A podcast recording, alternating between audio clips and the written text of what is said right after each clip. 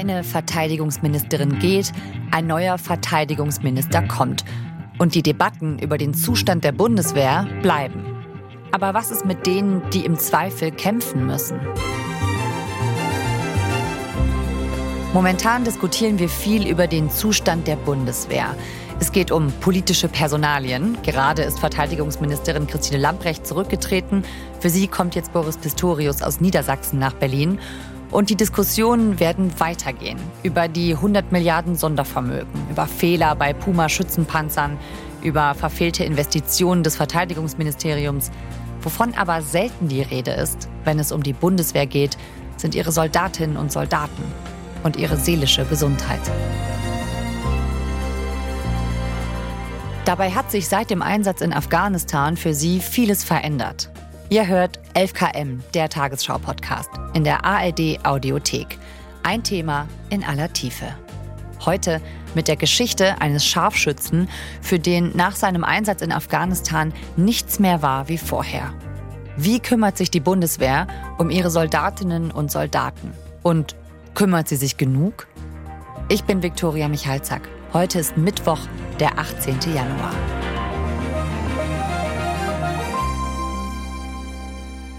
Der Wunsch, Soldat zu werden, der hat mich schon das erste Mal in meiner Kindheit begleitet, also weil ich auch gerne mit Modellen gespielt habe, mit Spielzeugfiguren. Also vielleicht war es auch ein bisschen die Sehnsucht nach Abenteuer. Ich denke, Abenteuer sollten aber immer eine gewisse Form von Gefahr beinhalten, sonst sind es keine Abenteuer. Das ist Jens. Der Soldat bei der Bundeswehr. Mein heutiger Gast, Frank Seibert, hat ihn getroffen. Hallo Frank. Hallo. du hast für deinen Podcast die Frage von Funk mit Jens ganz ausführlich gesprochen. Erzähl uns doch mal, wer ist dieser Jens, der so gern Abenteuer erlebt? Ja, also Jens ist ein Soldat. Er ist 42 Jahre alt und ich würde ihn so beschreiben, er ist so ein Mensch mit einem ganz festen Blick. Er ist jemand, der so sehr nüchtern ist, sehr ruhig ist, so jemand, bei dem ich das Gefühl habe, dass da muss schon viel passieren, dass er mal so ähm, emotional wird und etwas ihn aus der Ruhe bringt. Und er ist ein Soldat aus Überzeugung, ein sehr idealistischer Typ, und Jens ist quasi vom Grundwehrdienst, den er damals gemacht hat, auch freiwillig gemacht hat, dann in eine Ausbildung zum Scharfschützen gegangen. Er hat sich da ausbilden lassen. Das ist eine ganz spezielle Ausbildung, so habe ich das jetzt wahrgenommen, weil das eigentlich für Menschen sind, die sehr gute Ergebnisse im Grundwehrdienst so erreichen. Das heißt, da wird auch nicht jeder genommen und das sind vor allem sehr motivierte Menschen. Und er hat da, glaube ich, so die Erfahrung gemacht, dass diese Kameradschaft, dieses sehr enge Zusammenarbeiten mit einem sehr kleinen Teil dieser Truppe ihn sehr zusammengeschweißt hat. Er redet da auch von Familie fast. Jens ist ja bereit gewesen, dir seine ganze Geschichte zu erzählen. Mhm. Frank, nimm uns mal mit zu dem Moment für Jens, als sich sein Leben plötzlich krass verändert. Mhm. Also es ist der 29. April 2009 und Jens ist in seinem zweiten Auslandseinsatz in Kunduz in Afghanistan und war davor schon mal in Kabul. Da war es eher ruhiger, hat er gesagt. Und da war die Stimmung noch relativ entspannt. Das ähm, hat sich aber geändert in den Jahren dann danach. 2009 in Kunduz, hat er gesagt, ähm, war die Situation sehr angespannt. Dauernd war man in dieser Situation, Angst haben zu müssen, dass man angegriffen wird, sowohl im Feldlager als auch auf Patrouille draußen? In der Situation, also tut sich da ja die, darf sich die Frage nicht auftun, okay, können wir das oder, weil, weil wir müssen es. Also ansonsten geben wir mit jedem Mal, wo wir uns hemmen, in den Operationsraum zu gehen, geben wir dem Gegner wieder die Möglichkeit, einen Schritt in die Tür zu setzen. Und das gilt es natürlich in der Situation dann natürlich zu verhindern, weil man würde das preisgeben, was man natürlich erarbeitet hat. Und am 29. April geht Jens auf Patrouille mit mehreren Fahrzeugen und ist im hinteren Teil dieser Patrouille. Und an dem Tag sollten sie in einem Dorf eine Polizeistation besuchen bzw. erkunden. Und da war schon sehr lange niemand mehr. Und deswegen war noch völlig ungewiss, was sie da vor Ort finden. Und als sie bei dieser Polizeistation angekommen sind, erklärt der Dorfälteste, mit denen sie da auch immer in Kontakt getreten sind, dass das ein Rückzugsort der Aufständischen ist und dass sie da nicht erwünscht sind und dass sie da auch in Gefahr sind. Und der Patrouillenführer entscheidet daraufhin, okay, wir müssen uns hier zurückziehen, das ist zu gefährlich. Mhm. Und die einzige Straße, die sozusagen dahin geführt hat, führt auch wieder zurück.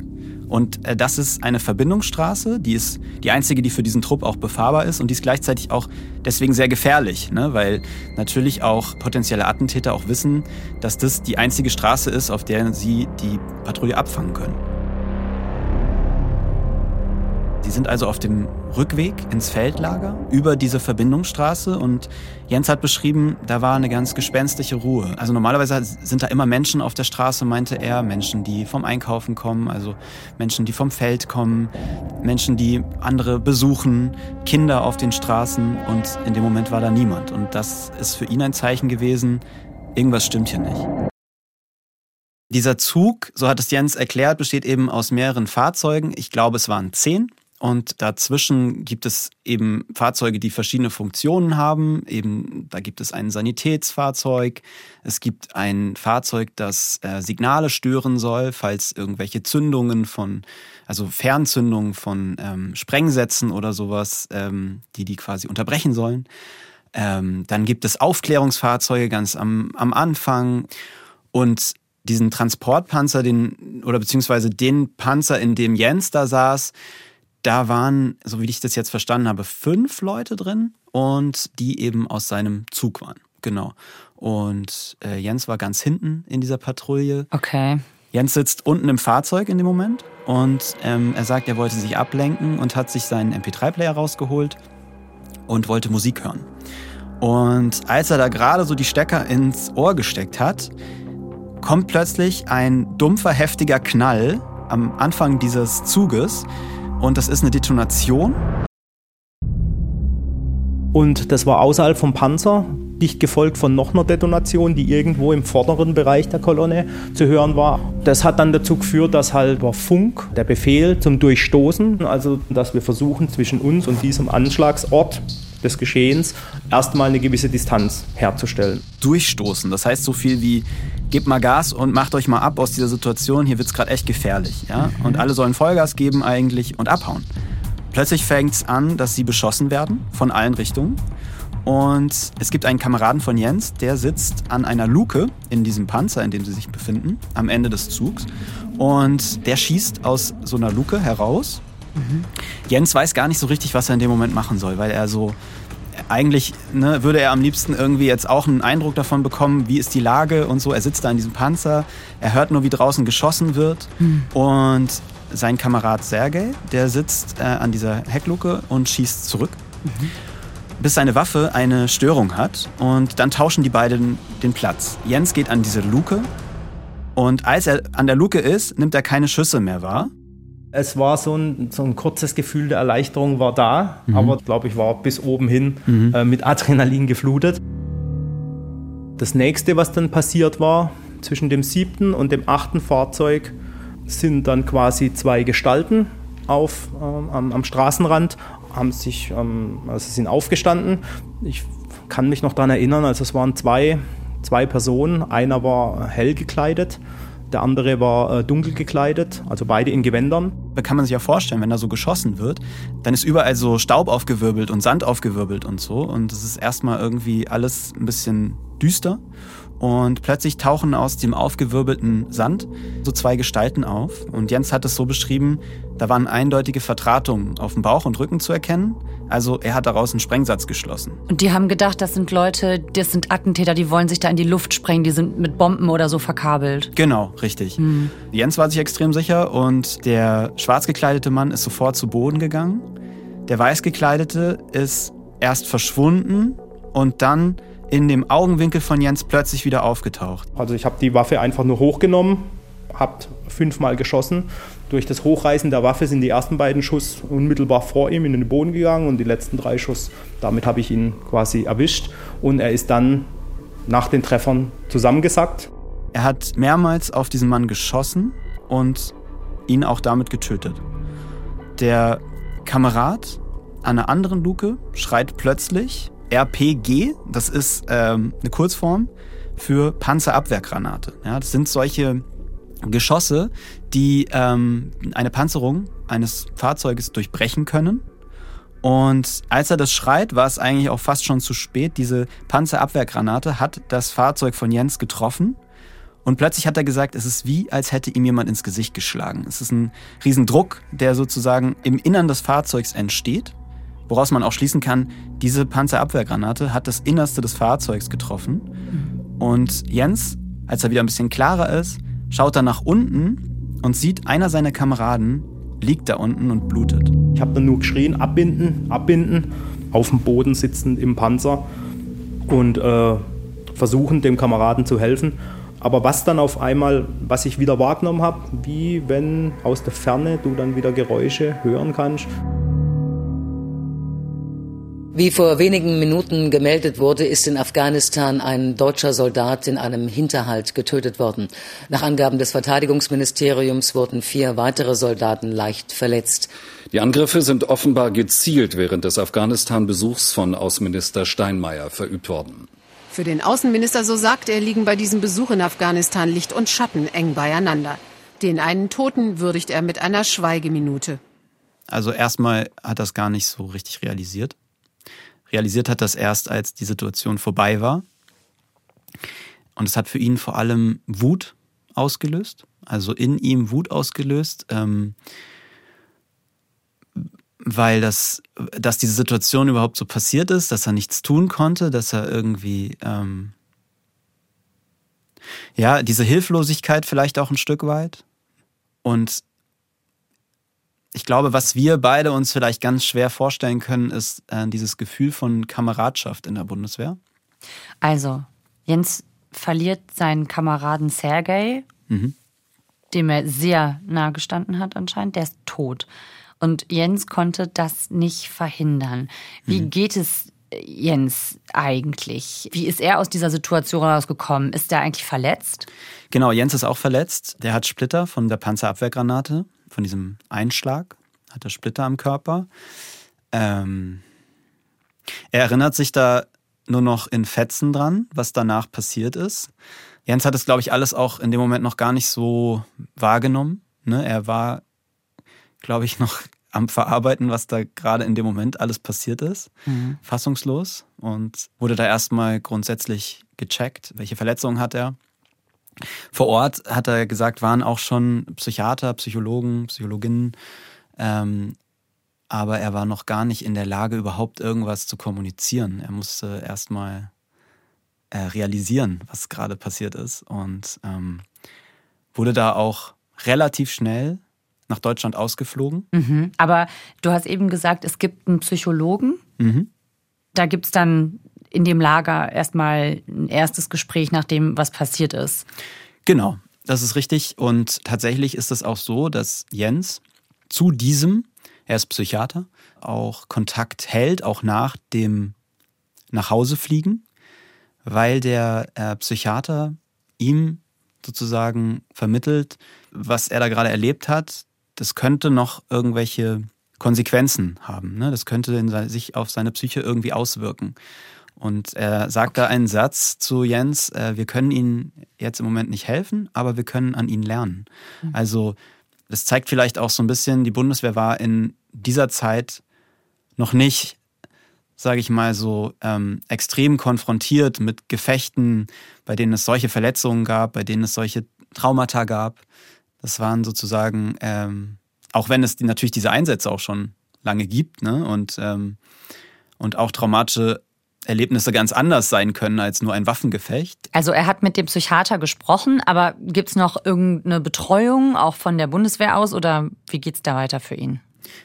Also Jens wird erstmal hauptsächlich krankgeschrieben und soll sich erholen und ähm, ist da jetzt eigentlich auch psychisch gar nicht, er fühlt sich gar nicht labil, er fühlt sich nicht angegriffen oder so, er möchte eigentlich sofort wieder in den Dienst zurück.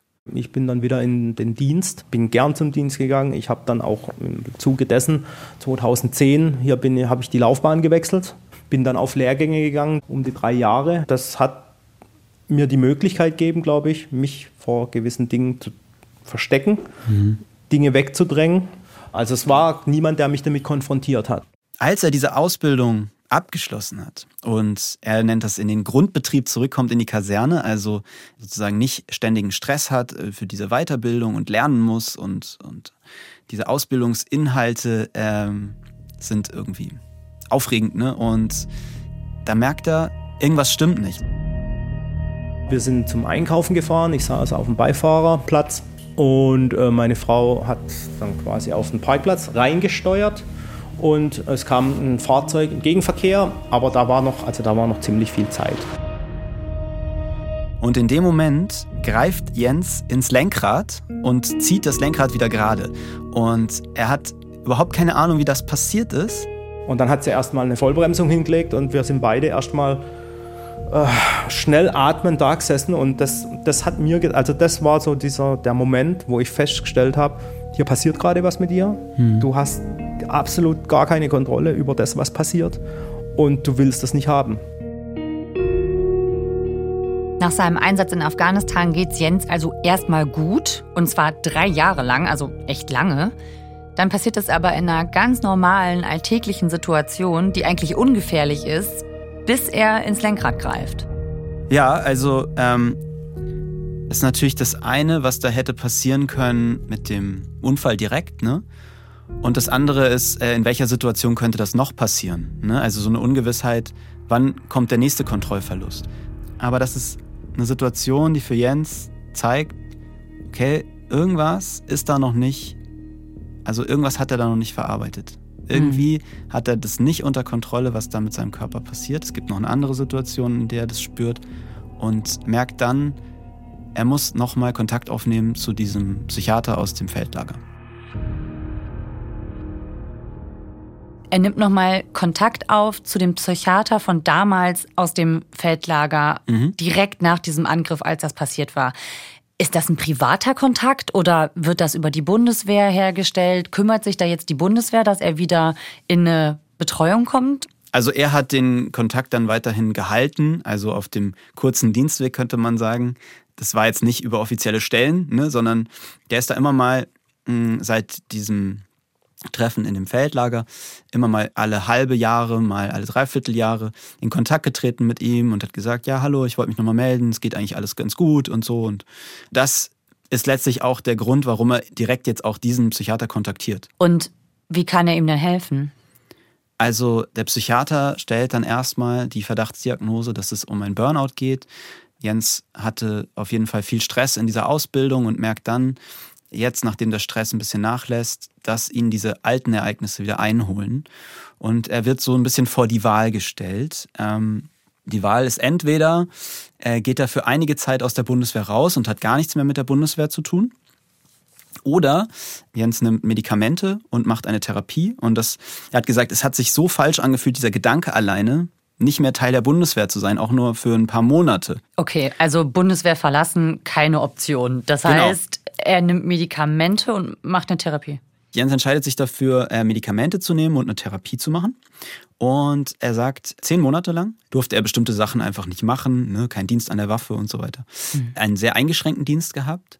Aber er hat gesagt, es hat ihm sehr geholfen. Er hat da sehr gut gelernt, was mit ihm los ist, warum. Und ja, das hat ihn dann auch wieder zu dem gebracht, dass er dann weiter seinen Dienst gemacht hat. Also hat das geholfen? Ja, also er sagt, es hat ihm sehr geholfen. Es hat ihn wieder einfach auf die Spur gebracht. Ihm geht's besser. Mhm. Und das geht ja, weil er noch Soldat ist. Mhm.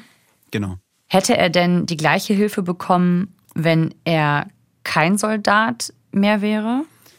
Also es gibt Soldatinnen und Soldaten, die nach ihrem Auslandseinsatz, ähm, manche sind einfach Soldaten auf Zeit und die verlassen dann die Bundeswehr nach diesem Einsatz. Und wenn im Anschluss, also wenn sie nicht mehr Teil der Bundeswehr sind, psychische Probleme auftauchen, dann ist es zum Teil extrem schwierig nachzuweisen, dass diese Art von Störung oder diese Art von Erkrankung aus diesem Einsatz kommt, dass die ihren Ursprung in diesem Einsatz hat. Und das geht einher mit ganz vielen äh, Verfahren. Ne? Da muss man nachweisen, da muss man Gutachten bringen und so weiter, damit die Bundeswehr auch für diese Therapie, für die Versorgung aufkommt. Und ähm, das ist ein großer Kritikpunkt vor allem der Veteranenverbände, die äh, sich da auch nicht gesehen fühlen, ne? also der ehemaligen Soldatinnen und Soldaten, weil ein Trauma nicht, so wie bei Jens ja auch, nach ne, nicht direkt auftritt oft, sondern das ja auch manchmal Jahre dauert. Manchmal auch erst in einer Situation wieder auftaucht, die äh, dem traumatischen Erlebnis ähnlich waren oder so. Hm. Und die müssten sich die dann eigentlich erst erstreiten. Genau. Und das kann zum Teil über Jahre gehen.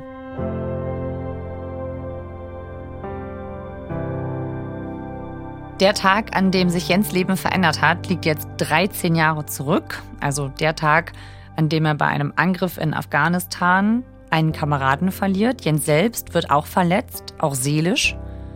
Und davon hattet ihr eben ganz offen erzählt. Ich glaube, das ist gar nicht so selbstverständlich. Ne? Frank, wie war denn so euer Gespräch? Wo habt ihr euch getroffen? Nimm uns mal mit. Ja, also Jens ist immer noch Soldat. Das heißt, ich habe ihn in seiner Funktion als Soldat auch angefragt bei der Bundeswehr. Das läuft dann auch ganz offiziell immer über mehrere Stellen, über das Bundesministerium für Verteidigung und so. Und das muss dann erst abgesegnet werden. Und deswegen haben wir uns auch nicht bei ihm zu Hause getroffen, sondern in der Kaserne an seinem Arbeitsplatz mit einem Presseoffizier von der, vom Zug abgeholt. Und ich wurde eben in Begleitung von Jens und diesem Presseoffizier in die Kaserne gebracht. Und wir haben uns in Jens Büro gesetzt. Das ist so ein, ein Großraum, ein großer Raum mit zwei Schreibtischen drin und äh, mehreren Plakaten an den Wänden. Darunter eben Plakate von der Bundeswehr, wo es irgendwie ne, so, so Werbeplakate, aber eben auch, wo es um seine konkrete Tätigkeit geht. Also wo dann auch so Flipchart-mäßig aufgemalt war, welchen Weg Kameradinnen und Kameraden von ihm schon gegangen sind. Und am Eingang habe ich noch einen zweiten Presseoffizier kennengelernt, das heißt, es waren dann inzwischen zwei Presseoffiziere dabei.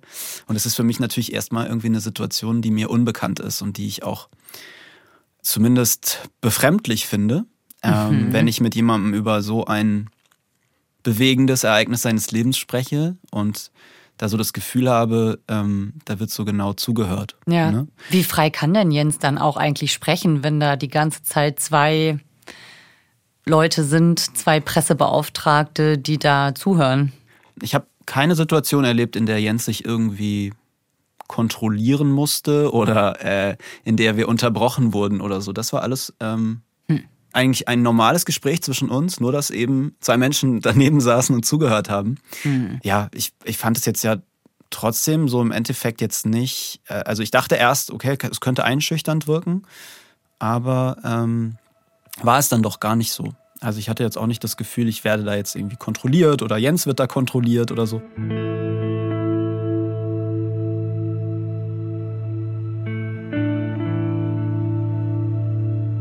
Was arbeitet Jens heute?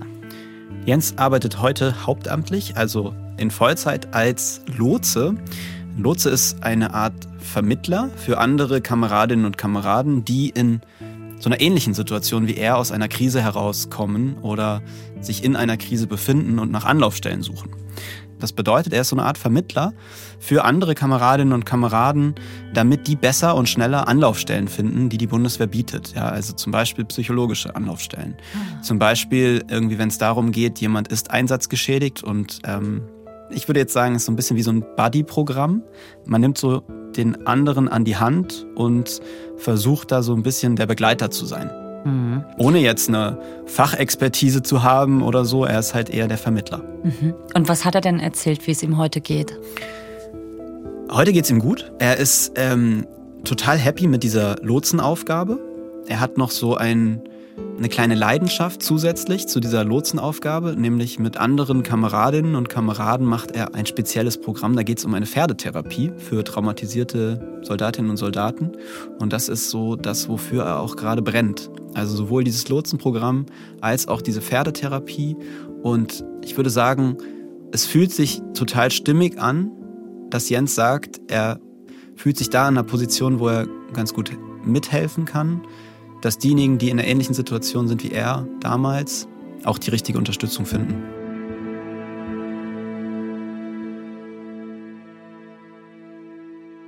Ist denn Jens der typische Fall oder ist es eigentlich eher ein Fall, wo es insgesamt besonders gut gelaufen ist?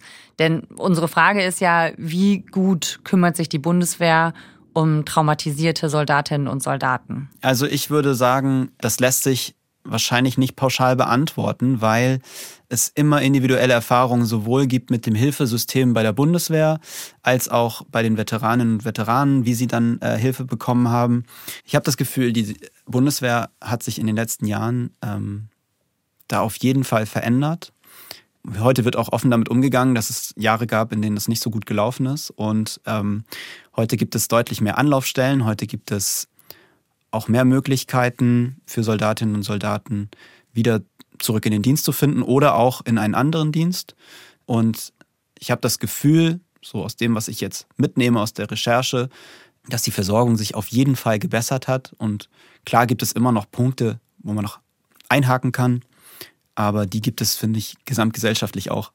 Mhm. Also, wenn man jetzt an Therapiemaßnahmen denkt, ne? Mhm. Keine Angst haben, so, ne? Das wünscht man sich ja auch in der Gesellschaft generell. Und auch da sind ja natürlich auch Hürden da, psychische Erkrankungen zuzugeben und ähm, auch im Umfeld. Ne? Ja. Also es ist jetzt nicht nur in dem Umfeld Bundeswehr so, dass Menschen immer noch Schwierigkeiten und Sorgen haben. Was könnte passieren, wenn ich jetzt äh, sage, dass ich psychisch erkrankt bin? Das ist ja auch in unserer Gesellschaft verankert. Voll. Und deswegen, ähm, klar, ich glaube, bei der Bundeswehr ist es einfach auch noch mal ein bisschen schwierig mhm. und, ne, und auch ähm, wie offen gehe ich jetzt mit meinen Problemen um? Ja, Frank, danke dir. Gerne. Soldatinnen und Soldaten, die aus dem Ausland zurückkommen, können eine Art Kur beantragen, um den Einsatz zu verarbeiten. Ungefähr 3000 Anträge werden hier pro Jahr genehmigt. Tendenz steigend. Das war unsere heutige Folge 11KM, der Tagesschau-Podcast. Mein Gast Frank Seibert ist Host des Interview- und Rechercheformats Die Frage, ein Podcast von Funk. Den findet ihr natürlich in der ARD-Audiothek, auch mit der Folge über den Soldaten Jens. Haben wir für euch auch nochmal in den Shownotes verlinkt. 11KM, der Tagesschau-Podcast. Autor dieser Folge ist Marc Hoffmann. Mitgearbeitet hat Stefan Beuting. Produktion Florian Teichmann und Jürgen Kopp. Redaktionsleitung Lena Gürtler und Fumiko Lipp. Ich bin Viktoria Michalzack. 11KM, der Tagesschau-Podcast, ist eine Produktion von BR24 und NDR Info. Tschüss, macht's gut.